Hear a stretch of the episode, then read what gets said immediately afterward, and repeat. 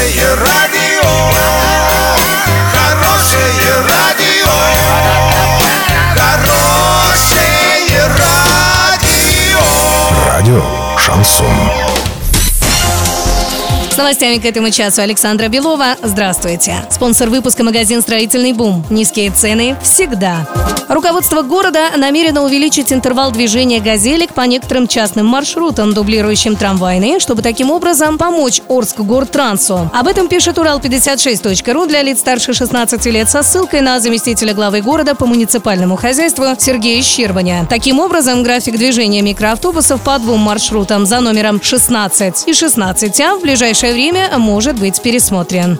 Крымские пляжи полностью подготовят к курортному сезону к началу июня, сообщил министр курортов и туризма республики. По его словам, согласно плану, уже до 1 мая завершат ремонтные работы и благоустройство, необходимые для технической готовности пляжей.